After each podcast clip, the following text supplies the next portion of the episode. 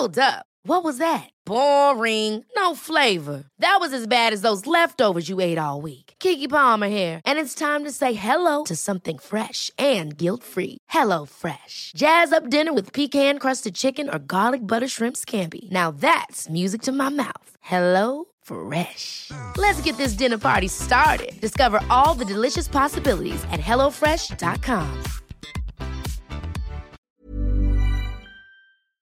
Heraldo Radio 98.5 FM, una estación de Heraldo Media Group, transmitiendo desde Avenida Insurgente Sur 1271, Torre Carrachi, con 100.000 watts de potencia radiada. Esto es República H, la información más importante con el punto de vista objetivo, claro y dinámico de Blanca Becerril. Buenas noches. Son las 8 de la noche en punto de este lunes 8 de marzo del año 2021. Hoy es Día Internacional de la Mujer, por supuesto. Un fuerte abrazo en verdad y toda nuestra solidaridad a todas estas mujeres que desde hace muchísimos años salen a las calles a defender los derechos de todas nosotras. Evidentemente, todas nosotras somos eh, pues eh, corresponsables de eh, cómo estamos en estos momentos en el país. Cada una, evidentemente, desde nuestra trinchera tratamos de poner nuestro granito de arena para tener un mejor país referente a pues el trato, el respeto que nos merecemos todas nosotras. Yo, evidentemente, desde los micrófonos, desde los medios de comunicación, siempre estaré apoyando a todas las mujeres que luchan de manera incansable porque nuestros derechos humanos no sean violentados, porque sean respetados y sobre todo porque pues todo mundo respete y también eh, pues eh, valore de cierta forma a todas nosotras las mujeres. Le voy a dar este, algunos datitos. Por ejemplo, en América Latina, una de cada tres mujeres en promedio es afectada por violencia a lo largo de su vida. Recuerde usted también que pues hay muchos tipos de violencia, evidentemente la sexual, la laboral, la psicológica, la de cuestiones económicas, entre muchas otras. También en México, 260.067 llamadas al 911 se realizan relacionadas con violencia doméstica y se reportan durante la pandemia, sobre todo se han reportado en este lapso. En México también 26 mujeres y niñas desaparecen todos los días. América Latina y el Caribe 12% las niñas y mujeres entre 15 y 49 años han sufrido violencia sexual por parte de su pareja o compañero íntimo. Esta es información de la Comisión Mexicana de Defensa y Promoción de los Derechos Humanos y también de ONU Mujeres. Así que todo mi respeto, solidaridad y también todo mi apoyo a todas estas mujeres que, como le digo, desde hace muchísimos años están luchando porque se nos respeten nuestros derechos humanos desde un momento dado cuando pues ellas salieron a exigir que todas las mujeres tuviéramos el derecho a votar y a ser votadas hasta los últimos momentos donde también han exigido que no se nos violente, que no se nos mate y que no se nos desaparezca. Todo mi solidaridad y todo mi apoyo porque juntas, juntas somos mucho más fuertes y somos invencibles. Por supuesto, hoy es 8 de marzo, Día Internacional de la Mujer, y le tengo mucha información de lo que pasó aquí en la Ciudad de México con estas marchas, con estas manifestaciones y también en otros puntos de la República Mexicana. Yo soy Blanca Becerril, esto es República H, no se vaya que yo, pues eh, le voy a dar toda la información más importante generada hasta el momento. ¿Y qué le parece si vamos con un resumen de noticias y comenzamos? En resumen.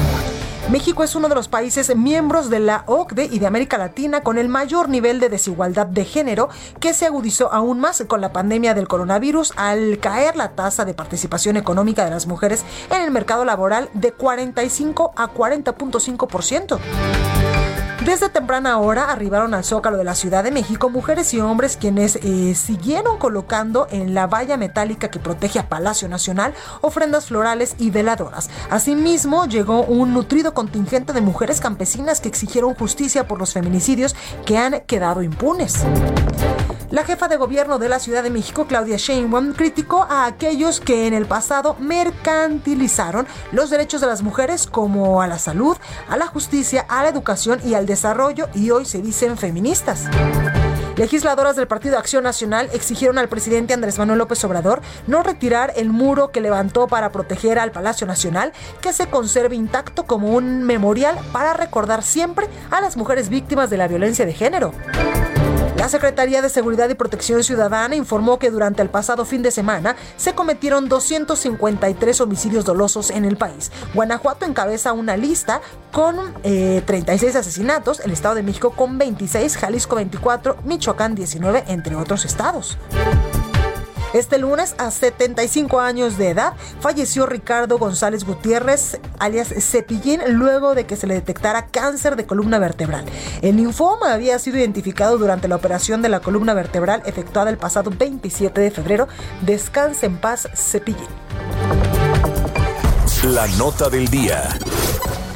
Bueno, pues comenzamos con toda la información y es que cientos, cientos de mujeres se manifestaron en los principales centros urbanos del mundo, por supuesto también en las principales plazas públicas del país, para exigir igualdad y fin a la violencia de género porque todas nos merecemos vivir una vida libre de violencia. En México la manifestación más numerosa se registró en el Zócalo de la Ciudad de México, donde fueron colocadas, usted se acuerda desde el pasado, eh, la pasada semana, pues unas vallas enormes, unas vallas metálicas para resguardar el Palacio Nacional, que después pues muchas mujeres fueron y pusieron ahí pues los nombres de las personas, de las mujeres que han sido desaparecidas, de las mujeres que han sufrido pues eh, incluso que han sido víctimas de feminicidio y como ya le decía, hay muchas que piden dejar estas vallas como un memorial para recordar a todas estas mujeres que lamentablemente han perdido la vida por violencia. Hoy el presidente López Obrador justificó su colocación, dijo que era para proteger a las manifestantes y evitar la violencia generada por oposición infiltrados, dice el presidente. Estas mismas vallas sirvieron de lienzo a colectivos feministas para pues recordar a las miles de mujeres asesinadas en los últimos años y también una consigna de las mujeres que se escuchó mucho hoy es que pues protegían más en cierta de cierta manera Palacio Nacional que a las propias mujeres. También hubo consignas en contra de la candidatura de Félix Salgado Macedonio a la gubernatura de Guerrero entre otras cosas. Pero todos los detalles los tiene mi compañero Francisco Nieto de lo que pasó dentro de Palacio Nacional y qué se dijo sobre el Día Internacional de la Mujer. ¿Cómo estás, Francisco? Adelante. ¿Qué tal, Blanca? Muy pues hoy la mañanera de todo el Día Internacional de la Mujer, donde el presidente López Obrador estuvo acompañada o acompañado de todas las funcionarias del gabinete, así como de invitadas especiales. También, pues fue una conferencia que se dio dentro de un enorme valla que se colocó eh, desde la semana pasada y que, ha, generado mucha polémica y también una justificación por parte del presidente López eh, Obrador. Y es que Blanca se le preguntó al presidente de esta valla y dijo que más allá de la creatividad, al escribir el nombre de las mujeres asesinadas en ella, eh, pues hay el enojo de los opositores conservadores que se meten a los movimientos, como es el feminista, para manipular. Dijo que la derecha quiere pues la gran nota y que se diga que se vandalizó el Palacio Nacional y recordó que el año pasado pues aventaron una bomba al Molotov a la puerta principal de Palacio eh, Nacional y ahora pues eh, si no se pone la valla pues se expone a la vida de quienes se manifiestan y de los servidores públicos, es decir, de los granaderos que pues estuvieron resguardando hace unos momentos todavía pues eh, el Palacio Nacional. También en esta conferencia explicó que no es un día para felicitar a las mujeres, sino para reprender referendar el compromiso de su gobierno con la igualdad. Como lo, mencioné, estuvo acompañado de mujeres del gabinete y ahí pues la secretaria de gobernación, Olga Sánchez Cordero, dijo que aún eh, sigue habiendo una deuda histórica con las mujeres, pero hoy el centro de la transformación, es decir, de la 4T, tiene a las mujeres en esta, en esta, en este centro de la transformación, y bueno, pues fue parte de lo que se vivió el día de hoy eh, en la mañana eh, antes de que iniciara pues, las movilizaciones en la Ciudad de México. Pues ahí la información, Francisco, gracias. Buenas noches. Buenas noches. Oye, ¿qué pasó hoy allá en el Zócalo de la Ciudad de México y qué sigue pasando en estos momentos con estas manifestaciones de, de, mujeres por el Día Internacional de la Mujer? Mi compañero Javier Ruiz nos tiene todos los detalles. Javier, ¿cómo estás? Muy bien, Blanca, ¿qué tal? Excelente noche. Pues Blanca, en el Día Internacional de la Mujer, pues se llevaron a cabo dos eh, manifestaciones importantes que salieron del Monumento a la Revolución. La primera de ellas salió cerca de las 2 de la tarde, la segunda cerca de las 4 de la tarde hacia el Zócalo de la ciudad. Durante el recorrido, pues prácticamente salieron del Monumento a la Revolución.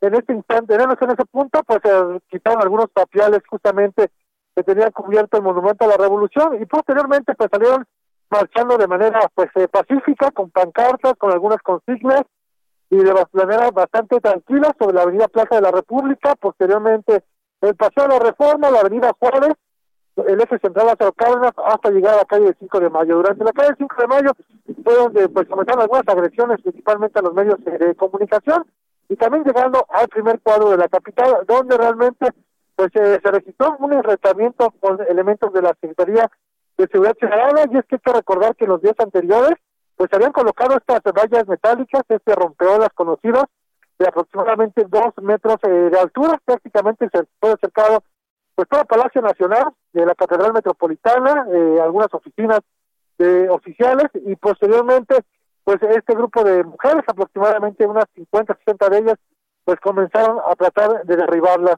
Lo lograron, tiraron cerca de cuatro vallas y posteriormente trataron de ingresar al Palacio Nacional. Sin embargo, elementos de la Secretaría de Seguridad Ciudadana pues lo impidieron. Todavía hasta hace unos minutos en Blanca pues había algunas bombas tipo Molotov, traían pues estos eh, sprays con los cuales iban realizando pues pintas en todo el zócalo de la ciudad y también pues en algunos negocios que habían encontrado eh, por esas mismas pues utilizaban como eh, aparatos explosivos para aventárselos a los policías ya en estos momentos pues ya este grupo pues bastante nutrido eh cada decir que cerca de cinco cinco mil seis mil personas las que llegaron al primer cuadro de la capital. También mencionar que muchas familias acudieron con niños de manera bastante pacífica únicamente a manifestarse. Y ya hasta hace unos momentos pues poco a poco se han ido retirando este grupo de mujeres, no sin antes también realizar algunas eh, quemas a un costado de esta bandera y también de tapizar con el rostro de las mujeres que fallecieron o que fueron asesinadas desafortunadamente en todo el país, colocaron algunas pues eh, rostros eh, en papel en el, en el, parte del, gobierno de la Ciudad de México y también en el emblema.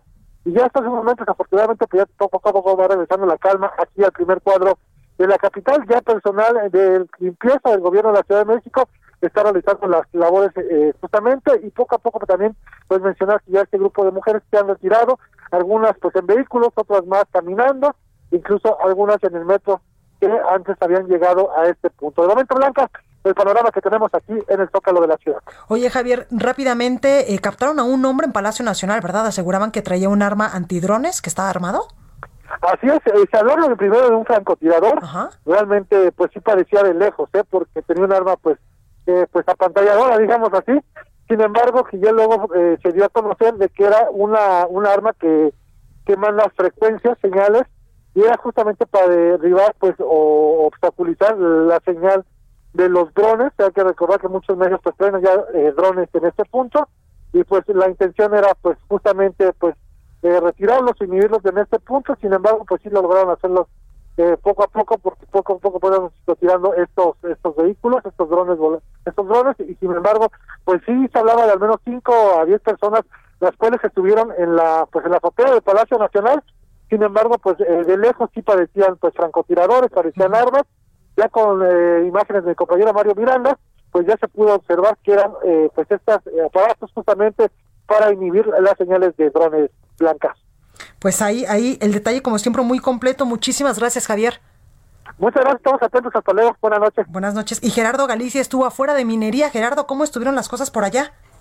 Bastante complicadas, mi querida Blanca. Ya mi compañero Javier Ruiz te narraba todo lo ocurrido sobre la Avenida Juárez y parte de la calle 5 de Mayo. Sin embargo, los elementos policíacos no esperaban que un contingente feminista utilizara la calle de Tacuba para poder llegar al primer cuadro de la ciudad, así que esta calle prácticamente la encontraron sin policías y al no haber elementos policíacos que pudieran proteger el palacio eh, postal, prácticamente destruyeron todos los eh, vidrios de este bonito palacio que se ubica en la calle de Tacuba llegando al eje central. Hicieron exactamente lo mismo en el eh, palacio de minería que se ubica justo a un costado y de hecho el ladoquín de la calle de Tacuba la botaron con algunos marros, con algunos martillos que traían las jovencitas para poder eh, con ellos sacar el adoquín y poder destrozar los eh, vidrios de estos inmuebles. También lograron derrumbar las vallas que protegían la estatua ecuestre de Carlos IV en la Plaza Tolsa. Eh, no alcanzaron a dañar esta estatua, únicamente eh, realizado algunas pintas justo en la base y cabe destacar que lo que sí lograron dañar fue el portón que da entrada al Museo Tolsa que se ubica o que es parte del Palacio de Minería, justo con las vallas metálicas y los fierros de estas lograron eh, dañar este portón, abrieron, algún, abrieron algunos boquetes y destrozaron esta enorme puerta cercana a los 2, 13 metros de altura. Cabe mencionar que lo, la misma situación tuvimos en la calle de Filomeno Mata, en, este, en esta calle muy cerca de la calle 5 de Mayo, se ubica la representación del Estado de Nueva León, lograron ingresar las jovencitas a pesar de que estaba protegido por las vallas metálicas. Y por lo pronto, lo ocurrido justo en esta zona, a un costado del Palacio de Bellas Artes. Pues ahí tenemos el reporte completo de dos puntos importantes aquí en la capital del país con este asunto de las manifestaciones por el Día Internacional de la Mujer. Gerardo, gracias. Con todo gusto, buenas noches. Gracias. Entrevista. Y como puede ver, está bastante, bastante caliente el tema. Oiga, eh, tengo en la línea telefónica a la maestra Edith Olivares Ferreto, y es jefe, jefa de la Unidad de Derechos Humanos de Amnistía Internacional en México. Maestra, buenas noches, ¿cómo está? Buenas noches, Blanca. Este, me da muchísimo gusto hablar contigo y buenas noches a todo tu auditorio también. Muchas gracias, maestra. Oiga, pues un informe publicado precisamente por ustedes, por Amnistía Internacional, pues dice que en México se usa la fuerza ilegal y la violencia sexual para silenciar a las mujeres en estas protestas feministas. Qué grave está esto. Sí, eh, muy, muy grave, Blanca. ¿Me escucha? Sí, sí, sí, la escucho perfecto. Ah, sí, perdón. Sí, eh, muy grave. Nosotras documentamos durante el año pasado al menos cinco manifestaciones. Tuvimos oportunidad de, eh, de documentar cinco manifestaciones ocurridas en diferentes entidades federativas, en León, Guanajuato, Culiacán, Sinaloa, Estado de México, la Ciudad de México y Cancún, Quintana Roo. Y observamos que en las protestas eh, feministas o organizadas por mujeres para exigir un cese a la violencia contra las mujeres, eh, el Estado hace uso excesivo e ilegal de la fuerza, eh, ubicamos también detenciones arbitrarias y violencia sexual en las manifestaciones. Eh, documentamos dos casos de violación sexual, al menos cuatro casos de abuso sexual y lujo de violencia sexual con que las autoridades, en particular las corporaciones policiales, se dirigen a las manifestantes. Si han tenido oportunidad, tú has tenido o alguna persona de tu audiencia revisar el informe, eh, pues la autoridad se dirige a las mujeres que protestan en general con toda clase de groserías sexualizadas hacia las mujeres, muchísimas amenazas de violencia sexual. Y bueno, estaba escuchando a tu reportero señalar que en efecto las mujeres están saliendo a las calles, estamos saliendo a las calles con muchísimo enojo. Claro. Eh, es un enojo que nosotras señalamos es justificado. El Estado nos ha fallado a las mujeres y hay una exigencia muy legítima de las mujeres de que el Estado haga lo que está comprometido a hacer y lo que es su deber, que es garantizarnos el acceso a una vida libre de violencia. Totalmente, maestra. Muy importante lo que está diciendo, porque yo no puedo entender en qué momento exigir que no se nos violen nuestros derechos humanos y que no sean tratadas de manera igualitaria, pues incluso hasta es un delito. Ah, efectivamente, de hecho, eh, recordarte, Blanca, y recordar al Estado, se lo hemos recordado a la autoridad, estos actos eh, que se que se producen en México y se producen en muchos otros eh, lugares como intervención de monumentos, eh, pintar consignas, están protegidos por el derecho internacional de los derechos humanos como actos de libertad de expresión. Eh, el Estado debe eh, eh, considerar y poner un poquito más de atención en cuál es la razón por la que las mujeres estamos tan bravas y por qué hay mujeres que se expresan de esa manera, ¿no? Poner un poco más de atención en eso y cuando haya que intervenir, porque haya, se esté poniendo en riesgo la integridad física de personas, porque cuando hablamos de violencia hablamos de el daño que se genera a personas porque las cosas pues no sienten eh, la autoridad puede intervenir pero mucho ojo que la autoridad tiene que intervenir eh, respetando los derechos de las personas que pueden estar detenidas. Y hacemos un llamado eh, muy contundente en el informe y el día de hoy también hay que hacer ese recordatorio al estado en a los gobiernos de todas las entidades federativas y de todos los municipios el uso de la fuerza tiene que ser proporcionado y tiene que ser en el marco de la ley. No puede ser posible que por pintar un monumento o intervenir un monumento, las mujeres estemos en riesgo de una detención arbitraria, de una desaparición o de una violación sexual. Eso es absolutamente fuera de, digamos, del estándar de los derechos humanos y no puede ser permitido, es inadmisible en cualquier Estado democrático. Y mucho, mucho las autoridades también, maestra, en ese sentido, pues dicen que hay infiltradas y que las mujeres que se manifiestan y hacen esos destrozos son casi, casi que delincuentes.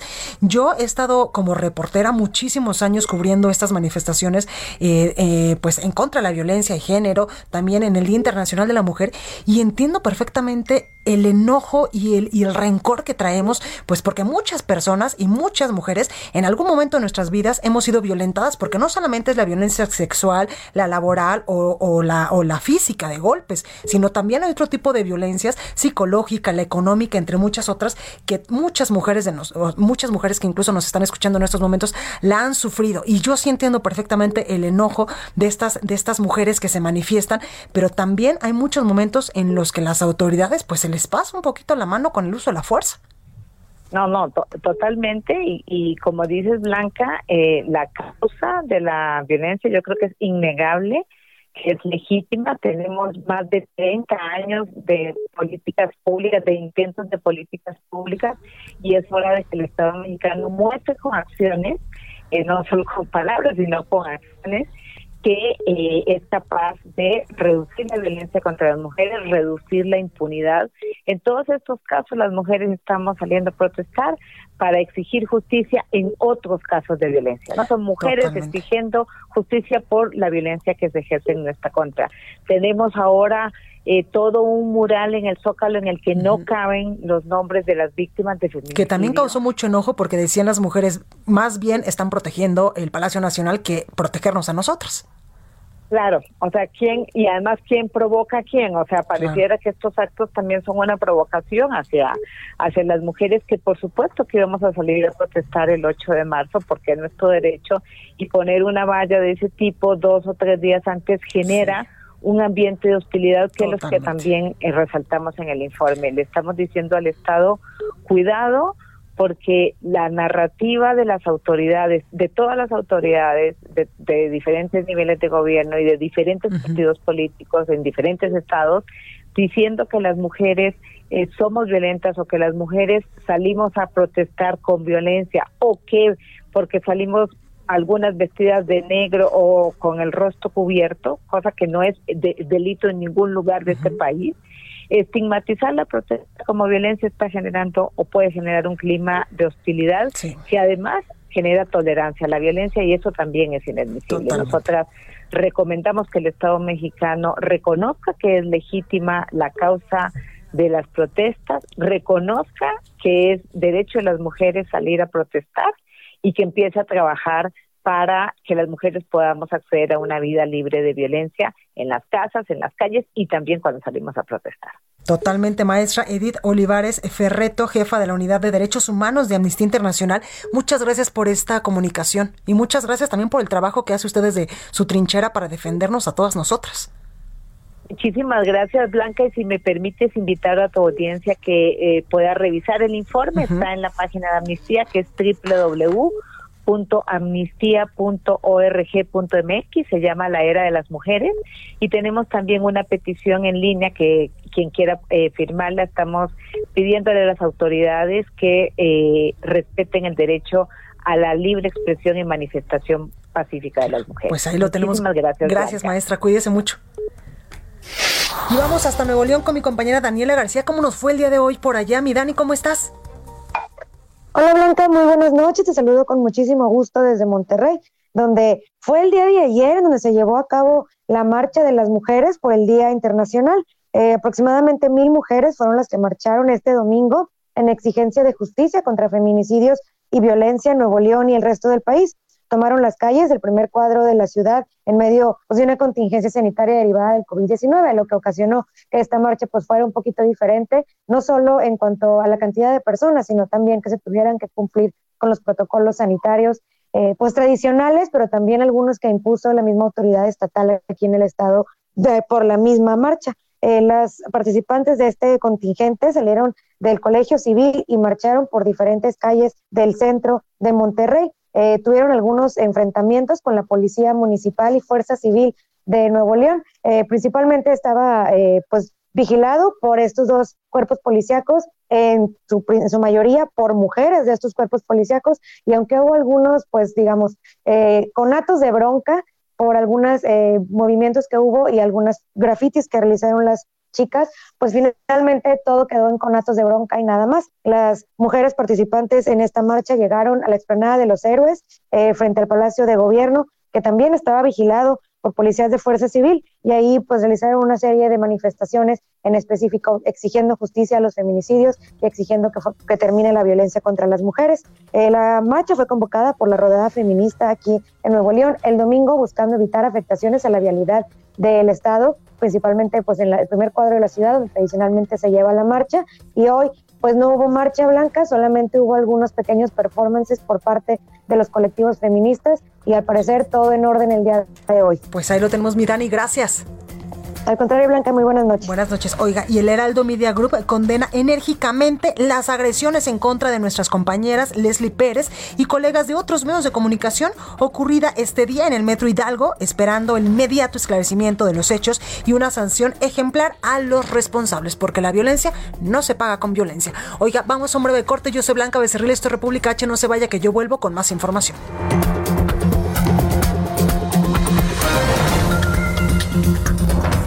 Continúa escuchando a Blanca Becerril con la información más importante de la República en República H.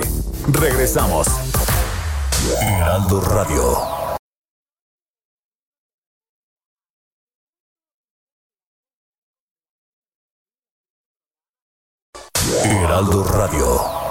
Estamos de regreso con la información más importante de la República en República H con Blanca Becerril, transmitiendo en Heraldo Radio. Amigos del Heraldo Radio, qué gusto saludarlos y sobre todo, más gusto me da presentar en este momento a Iker Echeverría de JLN Labs. ¿Cómo estás, Iker? ¿Qué tal, Mónica? Un gusto saludarte. Muy bien, ¿y tú? También, gracias. Y bueno, pues hay que seguir siendo responsables ante esta situación que estamos viviendo de pandemia, cuidarnos y continuar con las medidas de seguridad. ¿Sabes qué, Iker? Detener a tiempo este virus y sobre todo evitar cadenas de contagio. Esto es lo que está haciendo JLN Labs.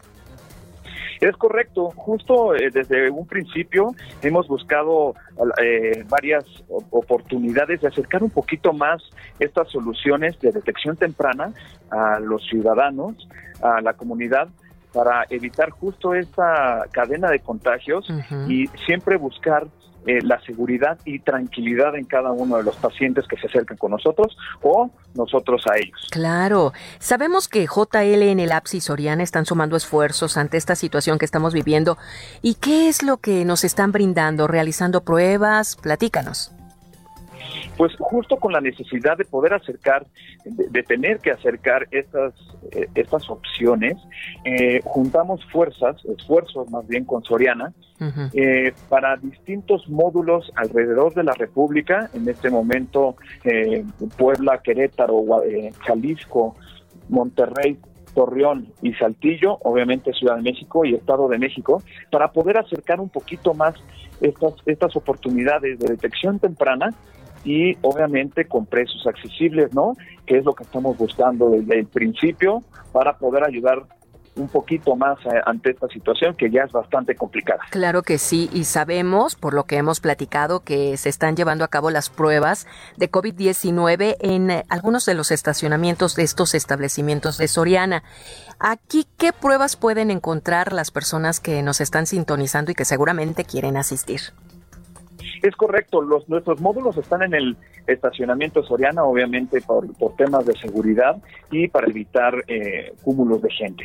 Y podemos eh, realizar tomas de PCR, antígenos y anticuerpos. Más o menos los precios. Van desde 489 pesos en adelante y pues bueno, estas, estas tres pruebas son diferentes, pero cada una ataca o busca un resultado distinto dependiendo en el punto de contagio en el que se encuentra el paciente. Sí, sabemos que son precios accesibles los que maneja JLN Labs y además qué otro beneficio podemos tener, por ejemplo, los resultados en cuánto tiempo.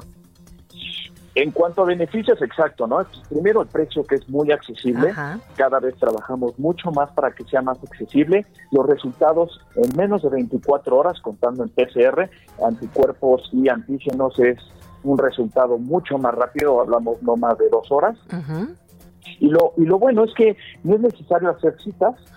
Y en, nuestro equipo, que aparte, aparte de ser muy capacitado y calificado para este tipo de pruebas, usa equipo de primera y obviamente nuestras máquinas de vanguardia. Claro, no es necesario hacer cita, esto es importante decírselos a los amigos del Heraldo Radio. Se utiliza equipo de primera y hay talento, ¿verdad? Talento en cada una de las personas que nos hacen las pruebas. Dinos por favor los módulos en donde estarán en estos días JLN Labs con Soriana. Puntualmente en Ciudad de México, en Coapa y Asturias, lo podrían buscar así, Soriana Coapa o Soriana Asturias, y en el Estado de México en San Mateo, que es bastante popular. te había comentado un poquito también que estamos en Puebla, Querétaro, Jalisco, el norte con Monterrey, Torreón y Saltillo. Y simplemente es cuestión de que se echen un clavado en la página de Soriana y, y nos puedan encontrar. ¿Algún número?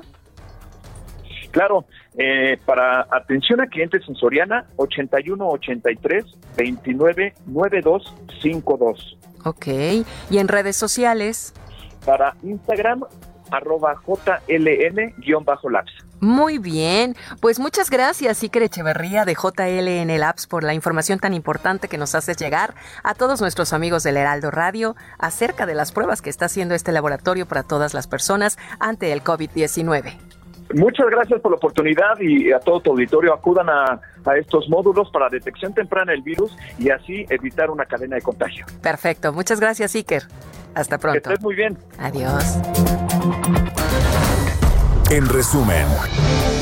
En las últimas 24 horas, México sumó 1.877 casos nuevos y 319 muertes por coronavirus para un total de 190.923 fallecidos, de acuerdo con la Secretaría de Salud. Desde las 6 de la mañana, cientos de personas comenzaron a formarse para ingresar al centro de vacunación. Esto en Campo Marte, antes de las 8 de la mañana, ya había ingresado por lo menos 500 adultos mayores, mientras que otros esperaban a pasar formados a todo lo largo de la reja de esta zona militar que está a un costado del Auditorio Nacional y que daba la vuelta hasta la Avenida Reforma. Sin embargo, a pesar de ello, los tiempos de espera eran mínimos, pues el acceso era de forma rápida. La sede nacional de Morena cumple 40 días tomando los inconformes con las candidaturas a los gobiernos estatales, entre ellos los de Guerrero, indicaron que apoyan las manifestaciones contra Félix Salgado Macedonio, ya que además de las acusaciones, no es un político que represente los principios de Morena. Con 103 homicidios dolosos en todo el país, el 7 de marzo fue el día más violento del 2020. Del total de, asesinados, de asesinatos registrados, 14 se cometieron en Guanajuato, 8 en Jalisco. En Baja California y Veracruz se contabilizaron 7 homicidios por cada entidad, mientras que en el Estado de México, Guerrero, Oaxaca y Puebla sumaron 6 víctimas por cada estado. Entrevista. Bueno, me da mucho gusto saludar en la línea telefónica a Marcela Muñoz. Ella es directora general de Seguridad Ciudadana de la Alcaldía Álvaro Obregón. Muy buenas noches, ¿cómo está? Hola Blanca, buenas noches. Te saludo a ti y a tu amable auditorio. Gracias, gracias Marcela por esta comunicación. Oye, cuéntame, la Dirección General de Seguridad Ciudadana, precisamente la Alcaldía Álvaro Obregón, pues lanzó este mes de marzo la campaña Contacto Mujeres de Queba. ¿Qué es esto? Así es, mira, no, no quiero manejarlo tanto como una campaña más, sino más bien es un proyecto creado y pensado en forma integral para atacar de fondo la problemática de violencia hacia la mujer. Y te comento, Blanca, que esta, esta programa tiene cinco líneas de acción. Eh, una es crear un agrupamiento femenil eh, que vaya perfectamente bien con sus aditamentos que se necesitan para atender a una víctima y estas van a traer patrullas balizadas eh, con rosa y morado. No, no porque el color lo diga todo, pero bueno, es un color más amable para que no vean a la policía tan mal como nos ven. este, las compañeras eh, van a ser puras mujeres las que manejen estas patrullas, llevan una body cam para grabar todas las acciones de atención a las mujeres, su radio y aparte llevan una tableta en la que pueden tomarles de inmediato la denuncia y hacérsela saber al Ministerio Público sin que ellas se tengan que acercar al Ministerio Público y las revictimicemos. Eh, el, segundo eje que tenemos son dos centros de atención a víctimas para eh, darles la atención si no tienen a dónde llegar, porque muchas veces me las dejan en la calle con todos los hijos, entonces nos las llevamos al centro de atención a víctimas. Aquí tenemos un albergue de tránsito, hemos tenido familias hasta por dos semanas, ahí se les da la atención, se busca la red de apoyo más cercana y las, las ponemos fuera de peligro. El tercer eje estamos manejando unas pegatinas en los bares, en los antros, en los centros comerciales, en donde confluyan varias mujeres esto puede ser ponerlos en los baños para que ellas si están en peligro llamen al número de emergencia de base plata y solo digan la palabra de emergencia que es Frida. Ellas pueden decir eh, Frida y en el lugar donde están y de inmediato se tiene que acercar la patrulla para darles la atención y ponerlas fuera de peligro. El cuarto eje que tenemos también son los senderos seguros. Estos vamos a a balizarlos de color violeta. Ya tenemos 17 senderos seguros aquí en la alcaldía Blanca. Solo estamos poniendo el color violeta para demostrarles a las mujeres que ya pueden circular sin problemas sobre estos senderos, porque aparte los estamos monitoreando, tenemos más de ah, mil cámaras de presupuesto participativo y más de 140 cámaras de sendero seguro. Este, esta campaña también la estamos manejando con un impacto mediático. Eh, tenemos unos pósters, unas eh, imágenes, no donde sale la mujer golpeada y, con sangre y todo esto, sino mujeres dispuestas a denunciar. Todo esto lo tenemos en la galería que tenemos afuera de, de las oficinas de la alcaldía en calle 10. Y bueno, son mujeres de a pie, mujeres que viven aquí en Álvaro Obregón, son compañeras policías, son niñas que decidieron prestar su imagen para hacer esta campaña y una vez que la movamos de calle 10, quiero hacerlo itinerante, eh, Blanca, que sepan que pueden denunciar con la policía, que la policía de la alcaldía es de proximidad y que está para apoyarlas pero lo que sí ya no puede pasar es que se queden callados. Claro. Oye, Marcela, qué importante todo esto que nos dices y que pues estaría padrísimo que se difundiera en otras alcaldías de la Ciudad de México, en otros municipios del país también, porque este agrupamiento femenil que pues evidentemente tienes más empatía con alguna eh, posible víctima de algún delito eh, de, de, de, por ejemplo, de género, de violencia intrafamiliar, entre otros muchos, también estos centros de atención a víctimas que nos estás contando y estos senderos en verdad que son una buena noticia porque también tú lo decías, hay muchas mujeres que sufrimos en algún momento violencia y no queremos ir al MP porque ahí nos revictimizan y al final pues te hacen sentir como si tú hubieses tenido la culpa del delito que se te cometió. Claro que sí. Fíjate que ahorita, eh, bueno, en el Código Nacional de Procedimientos Penales, el 132 dice que una de las obligaciones del policía es levantar la denuncia y hacérsela saber por cualquier medio al Ministerio Público. Entonces ya no tenemos los policías por qué revictimizar, por qué mover a la víctima. Perfectamente puedes darles tú la atención y darles el apoyo en crisis y, asesorarlas no moverlas más porque, eh, mira, tomo la decisión de hacer este agrupamiento femenil. Sé que es algo que a lo mejor ya se dio, pero me ha tocado ver a víctimas que las sacamos a veces casi muertas de los golpes que reciben y lo que menos quieren es que se les acerquen los compañeros varones. y un MP? que, que lo detesta todo el mundo, ¿no? Y esto también, Blanca, nos sirve para que vean a la policía de diferente forma. Totalmente. Eh, esta policía está para cuidarlas y tenemos que cambiar esa imagen, tienen que confiar en nosotros. Fíjate que nosotros en enero salimos en cuarto lugar eh, eh, de las alcaldías en casos de violencia familiar, pero también creo, Blanca, que ahora la gente sabe que puede denunciar sin ir al Ministerio Público y ya tenemos, eh, pues te comento el número de, del teléfono de auxilio, ¿verdad? Donde uno dice Frida y acuden a nuestro llamado. Así es, el teléfono de base plata es 55 52 72 02 22.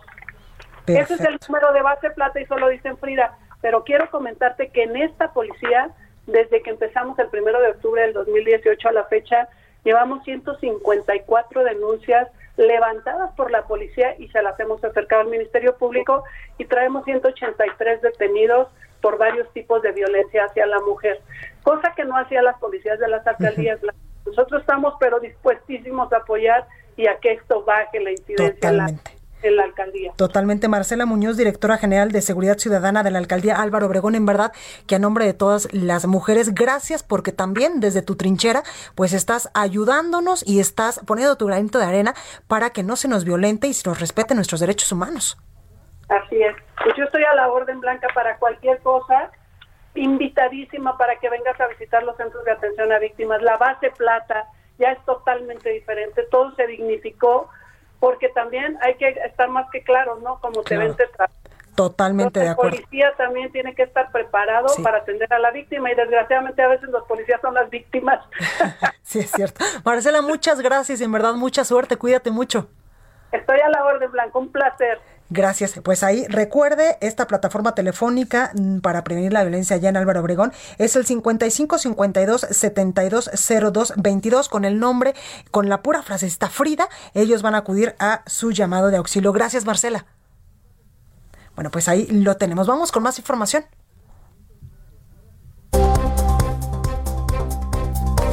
Y vamos a la sección de ciencia del día de hoy. Adelante. Hola Blanca y saludos al auditorio. Hoy conmemoramos el Día Internacional de la Mujer, por lo que hablaré de las mujeres en el ámbito aeroespacial.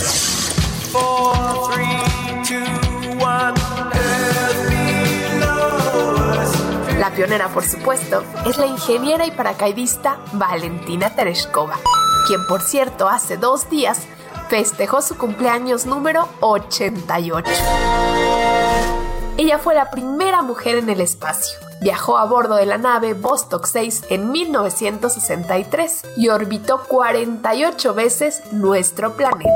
Su misión abrió la brecha para las mujeres de su tiempo, pero a pesar de este logro, pasaron 20 años para que una mujer viajara nuevamente al espacio. Esta vez se trató de la piloto norteamericana Sally Ride a bordo de la aeronave STS-7. Desde ese momento, 65 mujeres han viajado al espacio, ya sea en misiones, transbordadores o la Estación Espacial Internacional entre las que encontramos a la rusa Svetlana Savitskaya, primera mujer en realizar una caminata espacial, y la estadounidense Peggy Whitson, que en 2019 batió el récord del mayor número de días en el espacio para una mujer, con 238. En la actualidad, existen 38 astronautas en activo en la NASA, de las cuales 12 son mujeres y dentro de la agencia laboran un 28% de mujeres responsables de proyectos de altísimo nivel, como Barbara Brown, directora de investigación y tecnología de exploración, Len Caret, quien dirige la División de Defensa y Espacio de Boeing, y Wynne Shotwell, presidenta y directora de operaciones de SpaceX.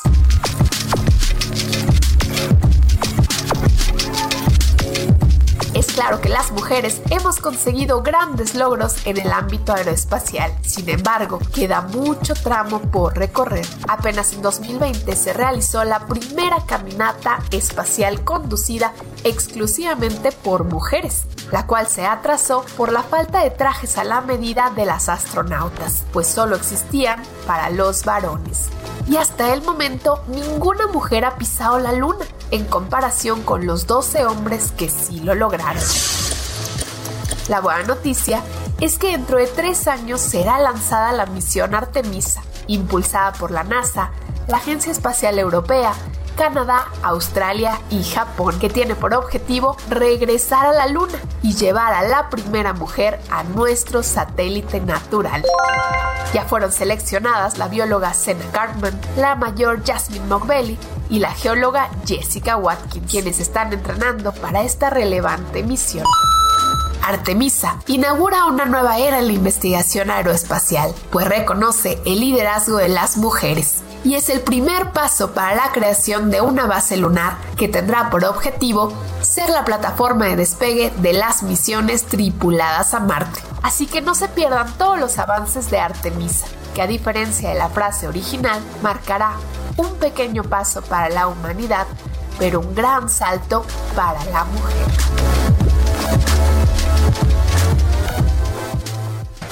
Deportes con Roberto San Germán. Pues ya está con nosotros mi Robert. Gracias, Oriana Trejo de El Heraldo Ciencia, por esta capsulita de este lunes. Mi Robert, ¿cómo estás? Bien, bien, mi querida Blanca y gente que nos sintoniza. Muy buenas noches. Pues hoy vamos a hablar antes que otra cosa, hay muchas mujeres súper exitosas en el deporte muchas. internacional y en el mexicano. Muchas, muchas. Y qué bueno que, no tocas. ha sido nada fácil tampoco. No, para nada. Sobre todo en, en estos medios que son tan misóginos, porque hay que decir las cosas como son, en estos medios que nada más muchas veces son acaparados por los hombres y les dan toda la proyección a los hombres. Tú te das cuenta muy simple, la Liga MX femenil y la Liga varonil, tú hoy revisa todos los portales de todos... ¿Dónde está? De mujeres no hablan. Hablan del caso de Funes Mori, hablan de que si el, el, Cruz Azul es el primer lugar, de que si el América de Solari, pero nadie te habla de lo que realmente viven estas mujeres, de lo que les sucede, porque ganan muy poco, sí. tienen que tener dos, tres trabajos.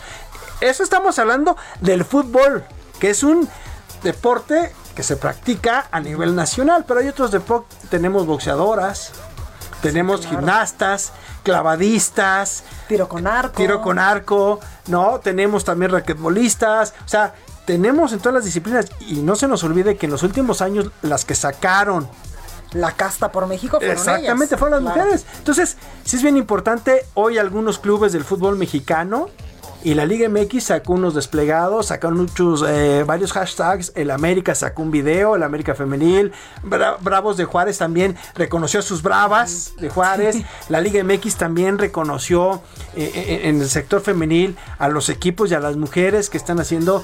Porque hoy no, no es de festejo, porque no es de festejo, es de, no, no, no, es de felicitarte. Exactamente. Hoy es de reconocer. Y de concientizarnos de que nos falta un montón por hacer. Y hoy los hombres nos tenemos que quedar callados. Hoy nosotros no tenemos que opinar.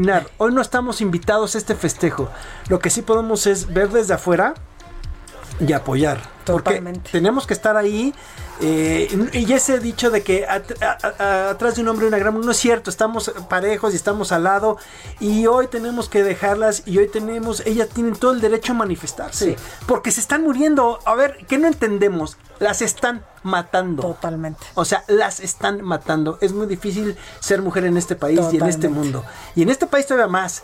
Te subes un taxi y no sabes si vas a llegar. Sí, claro. Te subes a un Uber y no sabes si vas a llegar. Vas a un antro y no sabes si vas a regresar del antro. Vas, uh -huh. O sea, yo tengo hija y, y, lo veo y digo. Dios mío, pobre. Wow, o sea, sí, claro. en mi época no pasaba esto. Sí, ¿Qué claro. le pasó a México? No entiendo. ¿Se descompuso? No sé. Estamos hablando de deportes, pero no sé qué pasó. En donde ahora las mujeres no pueden salir a la calle porque las matan. O sea, uh -huh. estamos enfermos y. Hay una descomposición social impresionante. Pero ¿sabes qué es lo peor? Que la persona que tiene el poder de cambiar esto no le interesa. Yes. No las voltea a ver. No son votos. No son importantes, pero graso error de este señor. Yeah. Porque ustedes lo pueden sacar del poder pues ve ahorita cómo está el asunto allá en Guerrero. Oye, mi Robert, pero cuéntanos ahora sí ya de deportes. Gracias en verdad por expresarte también de nosotras las mujeres, no, por apoyar nuestra no, causa. Perdón, no me tienes que agradecer, que, es algo que tenemos que hacer los hombres. Totalmente, porque como o sea, tú lo acabas de decir, yo tengo una hija y yo tengo hermanas y en algún momento de mi vida cuando quiera tener este bebés y tenga una hija, me voy a aterrar porque no sé qué mundo le voy a dejar. No, bueno. Y cada una desde nuestra trinchera. Hoy, pues como lo decía al inicio de este espacio, muchas veces me tocó estar como reportera, como conductora sí, sí. dentro de las marchas. Hoy me toca estar de este lado también y poner mi granito de arena desde los micrófonos para, pues también alzar la voz por nosotros. Ah, no, bueno, pero y eso lo tenemos que hacer todos, no nada sí. más ustedes, todos, todos. O sea, tiene que haber empatía sí. y no la hay. Eso y tenemos que ponernos también en sus zapatos y ver eso. Y está durísimo salir a trabajar y que son madres solteras y no hay un solo. No, no, no, está, está muy feo sí. la situación y la tenemos que decir como son las cosas. Y no las apoyamos y no estamos con ellas y debemos apoyarlas y debemos estar atrás de ellas y debemos estar siempre al lado, no atrás, al lado, a ver qué vas a hacer y sí, tú puedes claro. y todo esto. Y creo que merecen los mismos espacios y las mismas condiciones que los hombres, no son menos. Totalmente. No sé por quién se le ocurrió decir que las mujeres eran menos. O más frágiles. O, o sí, sí, sí, sí, claro. O sea, o que son para estar en casa. No, no es cierto. Pero bueno, Totalmente. son otras situaciones. ¿Qué Pero bueno, mi Robert, ¿qué vamos a ver en los deportes que nos quedan dos minutos? Mira, Novak Djokovic, simplemente el serbio, ya rebasó a mi Roger Federer no, de toda bueno. la vida. Ya son 311 semanas en el primer lugar del ranking del ATP y ya es el récord, ¿eh? Ya es el hombre que más semanas tiene. Pues ya no nos queda va a venir, más que ¿verdad? al abierto mexicano no, de tenis. En esta ocasión no, ninguno va a venir. Djokovic no viene, pero ya tiene este récord que le costó mucho trabajo. Sí, claro. Ya iba poco a poco y la verdad pues es, es lo que ha estado sucediendo y también otra cosa que, estuvo bien interesante el día de ayer fue el juego de las estrellas del NBA. Ah, Ganó el equipo de LeBron James 170-150. En un partido, ya sabemos, este partido es simplemente de cotorreo. No cubre nada. Sí, sí, de esos que son buena onda todos, clavadas, tiros de tres. Y tú ya sabes toda esta cuestión. Ganó LeBron James. Nada más jugó un ratito porque estaba lesionado. Kevin Durant, que era el, digamos, el capitán del otro equipo, no pudo jugar por lesión. Y estuvo bien. La verdad es que vimos también a Stephen Curry. Vimos a todos estas. Es una maravilla verlos jugar estos hombres, ¿no? Cuando se divierten todavía más. cuando no tiene esa presión de que tengo que ganar a fuerza, sino me estoy divirtiendo. La verdad es que estuvo bien interesante. Y noticia de último minuto, ¿eh? El contrato que le acaban de dar a Dak Prescott, el quarterback de los vaqueros de Dallas, es una locura. No puedo creer que lo haya hecho este hombre. Jerry Jones está loco. No va a ganar el Super Bowl con él. No entiendo qué hizo. Pero ya se va a meter una lana. 160 millones por cuatro años. Es muchísimo. 40 millones por año ni Milton Brady. No, está bajito nada más de Patrick Mahomes. No, bueno, pues ahí lo tenemos. Muchísimas gracias, gracias a ti. Gracias. Oiga, y antes de irnos, recuerda que toda la información de las elecciones dentro de la cobertura de Ruta 2021 por el Heraldo Media Group, no se pierda mañana los resultados de las encuestas realizadas por Opinión Pública, Marketing e Imagen para las 15 gubernaturas en juego de este 2021. Todos los detalles, por supuesto, en un primer momento en las páginas del Heraldo de México. Ya después de la noche yo también se los voy a comentar y a lo largo de los espacios informativos en radio y en televisión. Yo soy Blanca Becerril, esto fue República Yo les espero el de mañana en punto de las 8. Por favor, de corazón, cuídense mucho. Esto fue República H, la información más importante de lo que pasa en el interior de la República, con el punto de vista objetivo, claro y dinámico de Blanca Becerril. Continúa escuchando Heraldo Radio, donde la H suena y ahora también se escucha. Una estación de Heraldo Media Group. Heraldo Radio.